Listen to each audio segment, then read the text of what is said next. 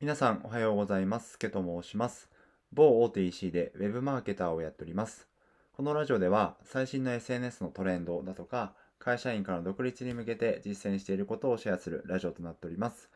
この放送は、池早無料メルマガの提供でお送りします。今回は、フォロワーが伸びない時の3つの対処法についてお話したいと思います。まあ、Twitter とかやっていて、最近フォロワーの伸びが止まってしまったという方とか、えー、フォロワーの数、伸び悩んでいる方とか、えー、これから SNS でフォロワーを伸ばしていきたいという方、ぜひ参考にしてみてください。えー、先に3つ言っておくと、1つ目、伸びる前の前兆と考えましょう。2つ目、課題に気づくチャンスを捉える。3つ目、行動量を落とさない、かっこ腐らず続けるということですね。はい。で、一つ一つお話をしておくと、一つ目、伸びる前の前兆と考えるなんですけども、これは本当にあの精神論でも何でもなくですね、事実、えー、データ的にそうなんですよね。あの、自分ソーシャルドッグっていうアプリで、えー、フォロワーの伸びを、えー、可視化してるんですけども、大抵振り返ってみると、伸びる前は一回凹んでるんですよね。一回落ち込んじゃってるんですけども、その後にクイッと伸びるんですよね。ただ、えー、もったいないことに、これはまあ自分もそうだったんですけども、この一回落ち込んだところでやめたりとかやる気がなくなって行動力が落ちてしまうんですよね。その後伸びたかもしれないのに。だからこれすごくもったいないことなので、えー、まあちょっと月並みな言葉になってしまうんですけども、一時的にフォロワーが減っていたとしても、また伸びるチャンスは必ず来るので、腐らず続けていきましょうという話ですね。これが一つ目、伸びる前の前兆と考えましょう。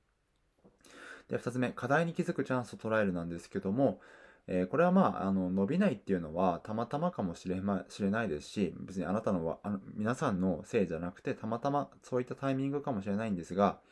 えー、伸びないのは何かしら原因があると考えた方が結果的に自分のためになると思うのでなんで伸びないのかってことを考えてみましょう、えー、発信内容が今までの投稿とずれているのかとか、えー、まあ、投稿の頻度がそもそも少ないのかとかあとプロフィールっていうものがちゃんと整備されてないのかとかいろいろあると思います。で、ここで、まあ、自分の弱点に気づくチャンスを捉えた方が絶対に、えー、自分にとってのメリットになりますので、えー、よく考えてみましょう。そこで、えー、その弱点を克服、ごめんなさい。克服したストーリーをコンテンツに変えていけば、またいいコンテンツになると思うので、えー、ぜひやってみてください。自分の場合は全くフォロワーが伸びなかったんですけども、まあ、そこで、えー具体的に言うと、プロフィールをこういう風に変えたらフォロワーが1週間で100人伸びましたよってノートを有料で販売したら実際に売れたりしたので、えそういった、えー、と伸び悩むっていうこと自体はいいコンテンツになるので、えー、ぜひそこら辺、えどういう風に解決するかってことを考えてみてください。はい。で、最後3つ目、行動量を落とさない、腐らず続けるということなんですけども、まあこれは先ほども言ったんですが、まあ伸びなくても続けましょうということですね。これが一番大切かなと思います。で、先ほど自分の弱点を発見しましょうと言ったんですけども、まあ、とはいえなんでフォローを解除するんだとか、負のあの負の感情が湧き出てくるのは仕方がないことだと思います。自分もそうでした。で、まあ、だからこそ諦め続けることっていうのが大事だと思います。続ければ、えー、思わぬ人に応援されたりとか、何かのきっかけにで一気に伸びたりすると思います。で、自分の場合も、えー、半年間でフォロワーっていうものは、えー、200人ぐらいしか伸びなかったんですけども、えー、それから、えー大体半年ぐらいで200人から今では1800人ぐらい伸ばすことができました。それも池早さんにフォローしてもらって、えー、池早さんにどんどんリツイートとか周平さんにも、えー、まあフォローしてもらってリツイートしてもらったおかげでどんどん伸びていったので、まあそのためにはその伸びずに続けるっていう期間が自分としてもなかったらそこまで行くことができなかったので、えー、ちょっと長くなってしまいましたが、ぜひ続けてみてください。はい。で、最後に、えー、自分がなんでそこまで行動量を落とさずに続けてこれたかというと、先ほど少しお名前を出させていただいた、えー、池早さんの、えー、メルマガ講座を受けていたからでした。で、このメルマガ講座何が学べるかというと、まあ、自分のように会社員からの独立を目指す人が、まあ、今後独立するためにとか、ネットビジネスで、えー、稼いでいくために何をしていけばいいのかってことを学ぶことができます。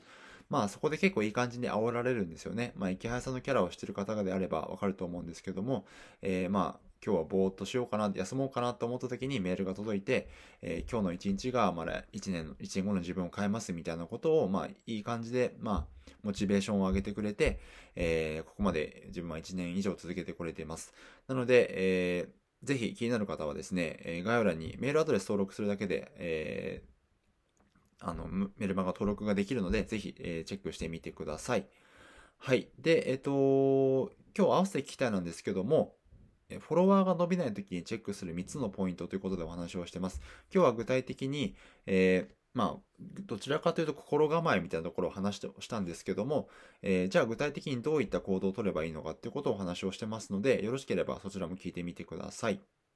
はい。ということで、えー、今日は火曜日か。まだちょっと1週間、えー、ちょっと長いですが、お互いに、え、無理せず頑張っていきましょう。すけでした。